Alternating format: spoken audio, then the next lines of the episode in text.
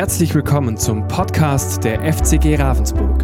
Schön, dass du zu dieser Predigt eingeschaltet hast. Wir wünschen dir in den kommenden Minuten spannende Erkenntnisse und eine gute Zeit mit Gott. Oder moin, ne? Kommen ja aus dem Norden eigentlich. Schön, dass ihr alle da seid. Ich freue mich unglaublich, heute wieder predigen zu können. Er war ein bisschen ausgenockt, aber wie man sieht, geht's mir gut. Ne? wieder viel besser. Das ist schön. Äh, ich liebe nämlich auch Weihnachten, ja. Weihnachten krank zu sein finde ich nicht so cool. Weihnachten ist für mich die genialste Zeit. Ja, da wird alles schön, ja. Es gibt Tannenbäume, überall sind Lichter. Ich liebe Lichter, ja. Der äh, David zum Beispiel. Schmidt hat hier die ganzen Lichter aufgehangen, den ganzen Tag. Hat er genial gemacht, oder? David, du bist eine Granate. Ja. Ich habe ihn noch nie so rot gesehen, aber schön ist es. Super cool. Yes. Okay. Ähm, ja, wir sind in der Adventszeit. Wir haben den zweiten Advent, ja. Und ich habe mir die Frage gestellt: Hey, wie nennst du deine Predigt? Und ich dachte, ja, macht man doch einfach mal so, äh, wie es einfach gerade relevant ist. Und zwar, was ist Weihnachten für dich, ja? Was ist Weihnachten, ja? Wenn wir Weihnachten hören und wir warten in der Adventszeit ja auf die Ankunft von Jesus, was ist eigentlich Weihnachten für dich, ja? Was bedeutet dir Weihnachten? Ähm, wie feierst du Weihnachten? Und wenn du Weihnachten hörst, was denkst du da? Und wenn ich mal zurückdenke bei mir jetzt, was ist eigentlich Weihnachten für mich, muss ich sagen, meine erste Erinnerung, die ich an Weihnachten habe, noch in meinem Kopf, da war ich um die fünf, sechs Jahre alt wir haben im Schwarzwald gewohnt. Der Schnee ging noch hoch bis zu den Knöcheln, äh, bis zu den Knien. Ja gut, da war ich auch kleiner, ist ja leicht. Ähm, und dann sind wir Bobbycar runter den ganzen Berg und gegen Bäume gefahren. Das war super äh, im Schnee. Ich hab da, da habe ich Schnee lieben gelernt.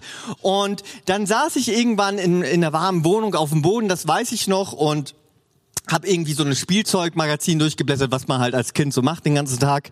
Und äh, meine Eltern haben mich gefragt, Joel, wenn du dir was wünschen würdest, es ist bald Weihnachten, ich hatte keine Ahnung, was Weihnachten ist, ähm, was würdest du dir wünschen? Und ich hatte keinen Plan. Ich hatte halt diese Spielzeugmagazin gerade da und es war irgendwie so eine Seite aufgeschlagen, das weiß ich noch. Und ich habe einfach auf das gezeigt, was da war. Ja? Und das war dieses wunderbare äh, Lego-Schiff ja, aus den 90ern.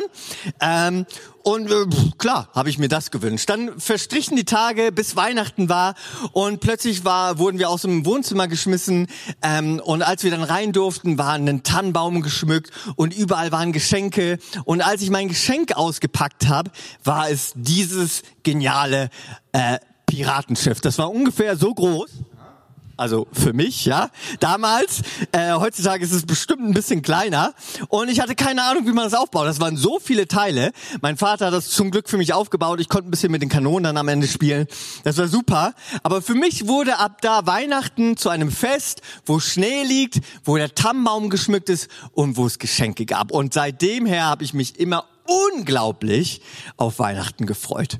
Und ich weiß noch, irgendwann als ich da neun Jahre circa alt war, neun oder zehn, da bekam Weihnachten plötzlich auch eine neue Bedeutung für mich, denn ähm, meine Eltern haben zum Glauben gefunden, sind plötzlich in eine Kirche gegangen und ich dann mit ihnen auch mit. Und dann meine Mom, die ist immer all in und das ist äh, eine richtig coole Sache.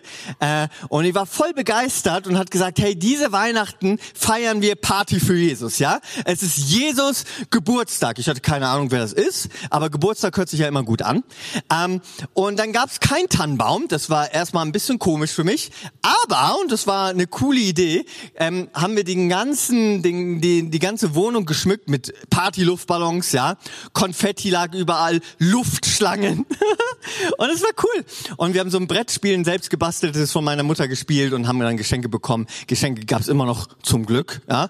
Und äh, ähm, dann bekam Weihnachten plötzlich für mich eine neue Be äh, Bedeutung. Und zwar ist Weihnachten auch neben den Geschenken, dem Schnee, dem Punsch und äh, den Geschenken auch der Geburtstag von Jesus. Und ich weiß nicht, was Weihnachten für dich ist, welche Tradition du hast, wo du herkommst, was du mit Weihnachten verbindest. Aber ich glaube, wir verbinden alle Weihnachten ein bisschen unterschiedlich. Eigentlich auf der ganzen Welt, fast überall, feiert man Weihnachten, hat man Tannenbäume, das Ganze drumherum, die ganzen Geschenke, die allermeisten kennen es. Aber interessant ist, dass so viele Menschen Weihnachten feiern, aber so wenige doch das Geburtstagskind eigentlich in ihrer Mitte haben oder daran denken, oder? Äh, ein bisschen komisch. Man feiert, stellt euch mal vor, ihr feiert den Geburtstag von mir, ja, aber ich bin nicht da eingeladen. Ist auch ein bisschen lustig, gell? Aber irgendwie ist Weihnachten doch so bei so vielen Menschen im Haushalt. Weihnachten ist eben über die Jahre so unterschiedlich geworden für so viele Menschen. Deswegen meine Frage an uns heute. Was ist Weihnachten eigentlich für dich, wenn du an Weihnachten denkst?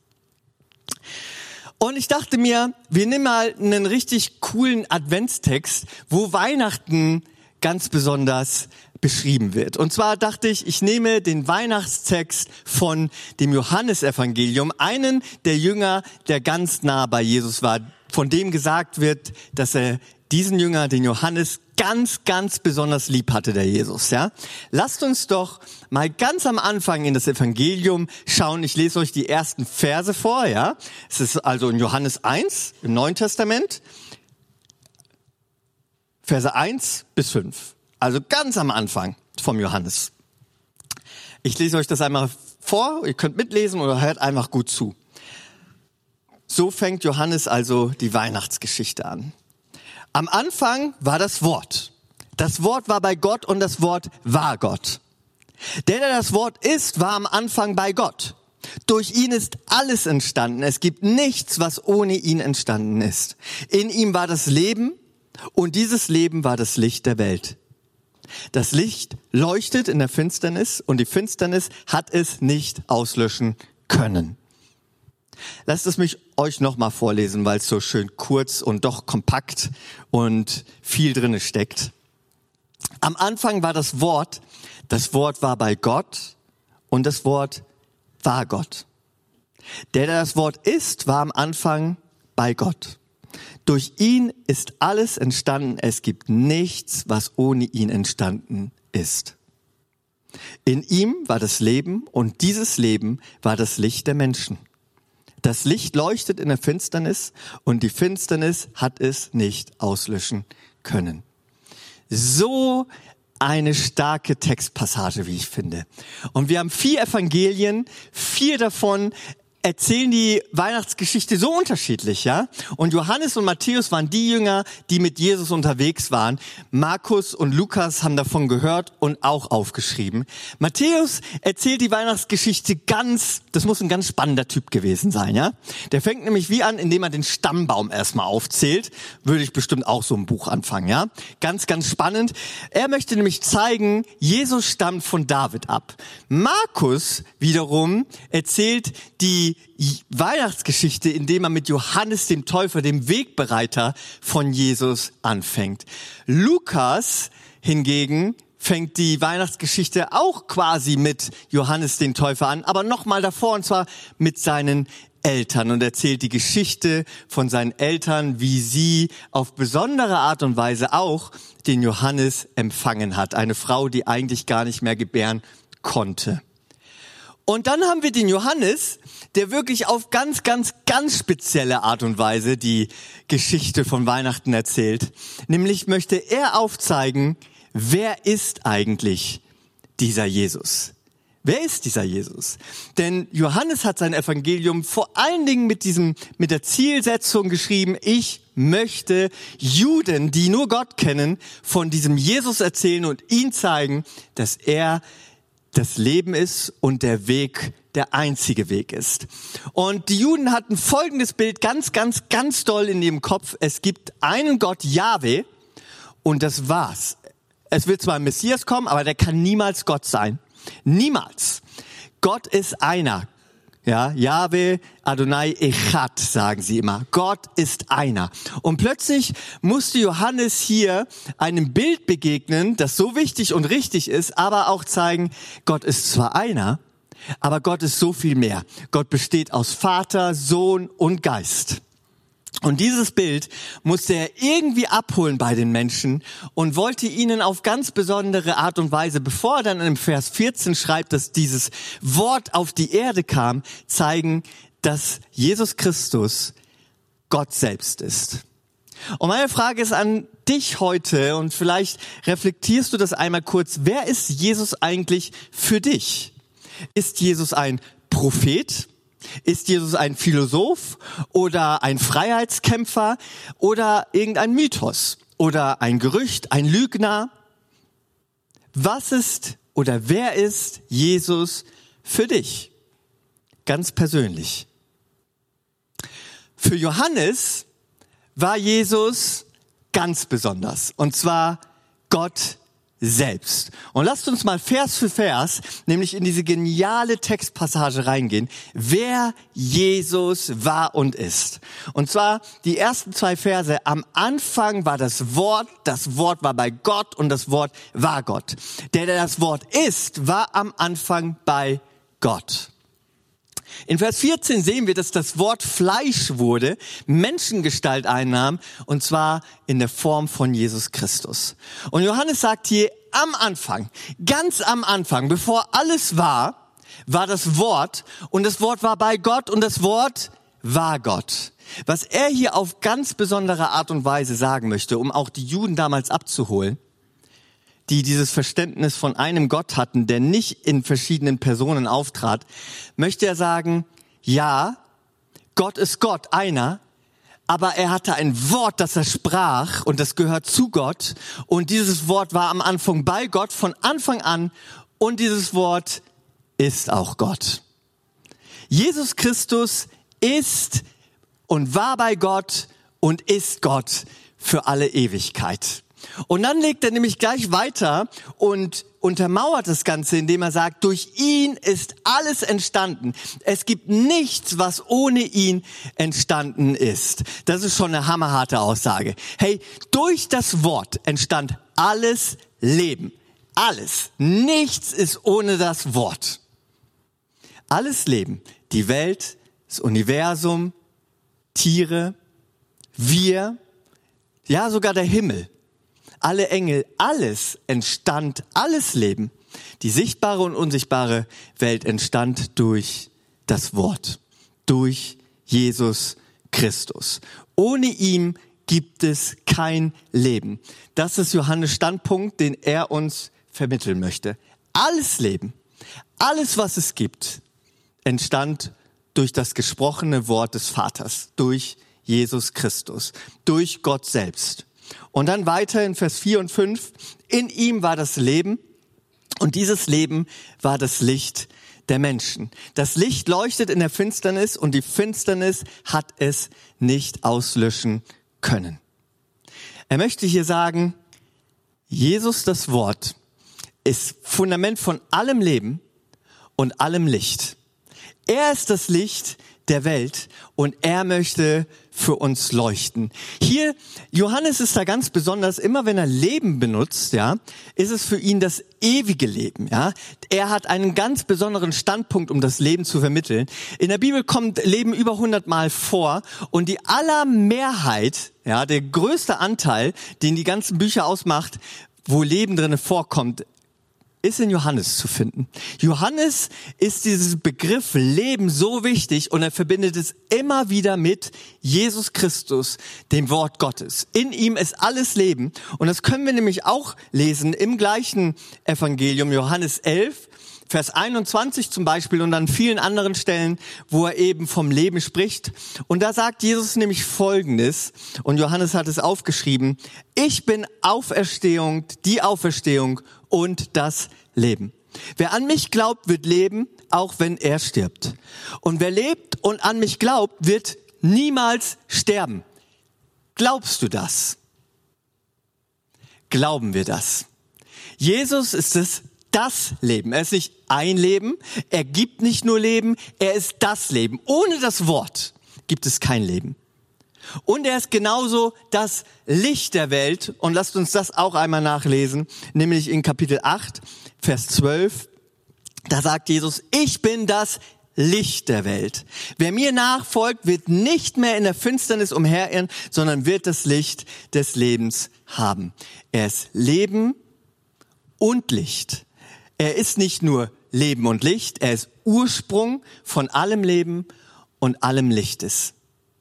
Und ich möchte euch folgenden Gedanken, und das ist mein Hauptgedanke mitgeben, der mir sehr wichtig geworden ist in letzter Zeit. Und ich denke, ja, darin ist so viel, so genial zusammengefasst. Und zwar C.S. Lewis, ein sehr weiser Mann, hat einmal Folgendes gesagt, und zwar, das Christentum, und jetzt passt gut auf, das Christentum, wenn es falsch ist, ist ohne Bedeutung. Und wenn es wahr ist, von unendlicher Bedeutung. Nur eins kann es nicht sein, halbwichtig. Noch einmal, das Christentum, wenn es wahr ist, ist von unendlicher Bedeutung. Und wenn es falsch ist, ohne Bedeutung. Nur eins kann es nicht sein, halbwichtig. Ich frage mich manchmal, ist uns das eigentlich bewusst geworden? Ist uns das wirklich bewusst? Denn vielleicht sitzt du hier und glaubst nicht an Gott und sagst, dir, hey, vielleicht ist es ganz cool, dass ihr alle glaubt, aber für mich ist das nichts.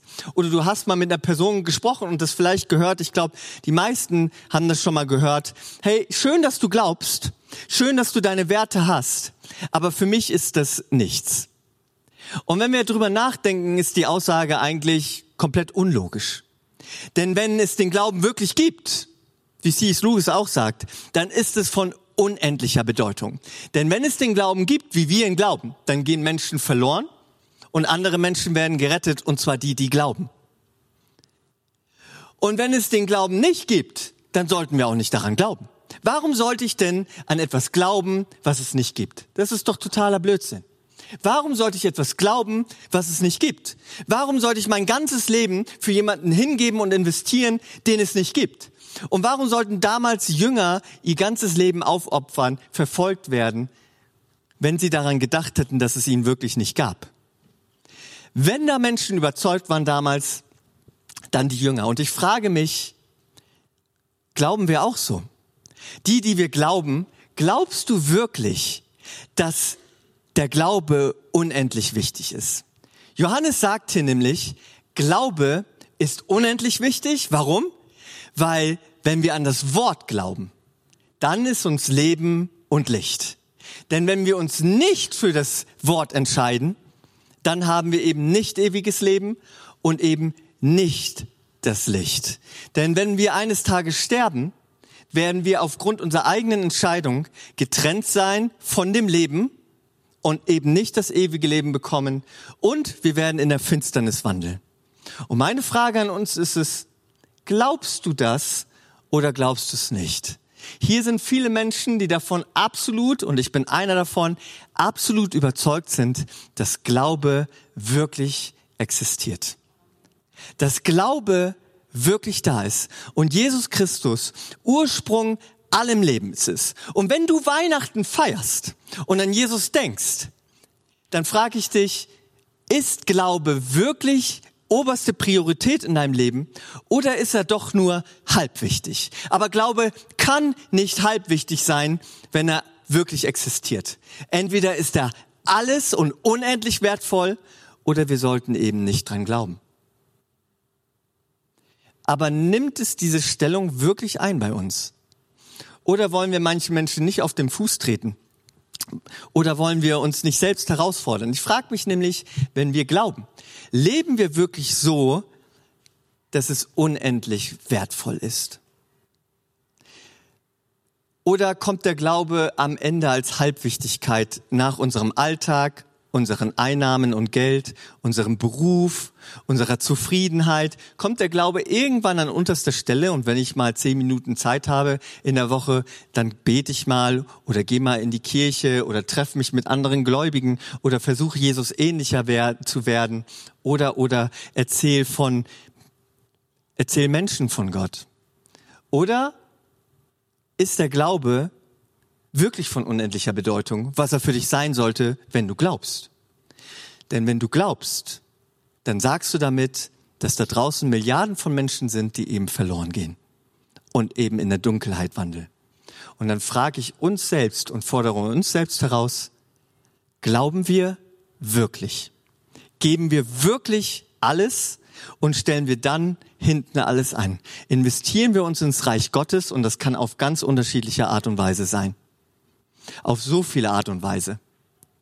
Tun wir es wirklich oder ist Glaube doch nur halb wichtig für uns? Und ganz ehrlich, wie C.S. Lewis schon sagte, Halbwichtigkeit ist komplett unlogisch. Denn entweder sollten wir nicht dran glauben oder es ist alles wert.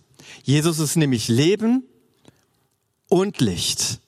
Und ich komme schon zum Ende und die Band darf ich gerne nach vorne bitten. Ich möchte Folgendes noch sagen. Johannes fängt hier ganz, ganz speziell an mit dem Anfang. Denn auch im Genesis, also ersten Mose, fängt es an im Anfang. Und hier möchte er nochmal zeigen, Jesus ist der Anfang. Er ist bei Gott und er ist Gott. Und wisst ihr, was die ersten überlieferten Worte Gottes in der Bibel sind? Im ersten Mose 1, Vers 3. Und er sprach, es werde Licht und es war Licht. Alles Leben, alles Licht ist durch Jesus Christus entstanden, denn er ist das Wort. Er ist nicht nur irgendein Licht, er ist das Licht. Alles Licht, was wir haben, alles Leben ist er. Ohne ihn würde alles Licht vergehen und alles Leben vergehen. Wir leben, weil er ist. Wir existieren, weil er uns liebt und wir haben eine Hoffnung, weil er für uns gestorben und auferstanden ist. Meine Frage an dich ist heute, glaubst du oder willst du glauben? Oder ist Weihnachten für dich nur irgendeine Halbwichtigkeit geworden? Eine Halbwichtigkeit, die, wenn wir mal drüber nachdenken und ganz fair sind, unlogisch ist. Ich möchte dich heute herausfordern. Möchtest du das Weihnachtsfest für dich zu unendlichen Bedeutung werden lassen oder entscheide dich dann richtig und sagt, der Glaube ist falsch. Aber eins ist der Glaube niemals halbwichtig. Ich möchte uns auffordern, äh, für alle, die die können, aufzustehen und ich möchte für uns beten. Und dass du in dein Herz lässt, hey, welche Bedeutung hat Weihnachten und Christus eigentlich für mich? Und dann werden wir nochmal Gott ein Lobpreislied singen. Und für dich, der du vielleicht noch nicht glaubst, ich möchte dich herausfordern, entscheide dich. Entweder ist der Glaube nichts oder er ist alles. Aber zwischendrin gibt es nichts. Und wenn du Gott in dein Leben lassen möchtest, das Licht und das Leben der Welt, dann fordere ich dich heute heraus, sag ihm das. Ich glaube 100 Prozent. Und ich werde mein Leben dafür hingeben, weil ich davon absolut überzeugt bin. Es ist für mich nichts Schönes, der Glaube. Irgendwas, was nebenbei läuft. Klar ist der Glaube was Schönes, aber er bedeutet mir alles. Wirklich alles bedeutet mir der Glaube. Alles, alles.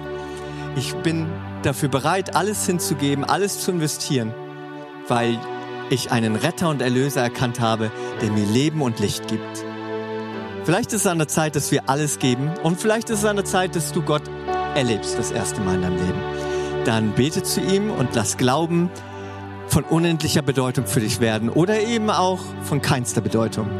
Aber wie gesagt, halb wichtig ist er niemals. Ich bete.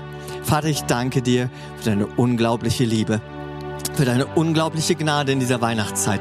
Du bist Licht und Leben, daran glauben wir. Und es soll für uns zu unendlichen Bedeutung werden. Herr, schenk uns Gnade, schenk uns Gunst, schenk uns in diesem Leben eine Möglichkeit, alles für dich hinzugeben und für diese Menschen, damit möglichst viele Menschen das Licht und das Leben auf Ewigkeit erleben. Und wir nicht nur hier sind und das Leben an uns vorbei rauschen lassen, bevor es vorbei ist, denn hey, wir können noch genug leben in der Ewigkeit.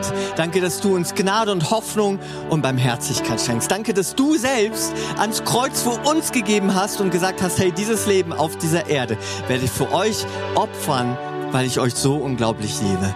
Herr, wir wollen diese Liebe in unserem Leben spüren. Komm du und erfülle uns neu. Komm du und zeig du uns, wie unglaublich wertvoll dieser Glaube ist. Danke, dass du nicht nur halb wichtig bist, sondern von unendlicher Bedeutung. Und danke, dass du die Menschen, die du jetzt siehst, die ihr Herz dir gegeben haben, erfüllst, Leben und Licht schenkst. Räum du alle Situationen in dem Leben auf, darum bitten wir dich. Danke, dass du uns in so einer dunklen Zeit auf diesem ganzen Planeten, du bist Licht und Licht äh, und Leben. Danke, dass wir leben werden, wenn wir sterben. Und dass Gesundheit nicht nur alles ist, du bist alles. Du bist alles, Gott. Du bist wundervoll. In deinem Namen, Jesus. Amen. Wir hoffen, diese Predigt konnte dich für deinen Alltag ermutigen. Wenn du Fragen hast, kannst du gerne eine E-Mail schreiben an info@fcg-rv.de oder besuche unsere Homepage auf www.fcg-rv.de. In diesem Sinne wünschen wir dir eine gesegnete Woche und bis bald.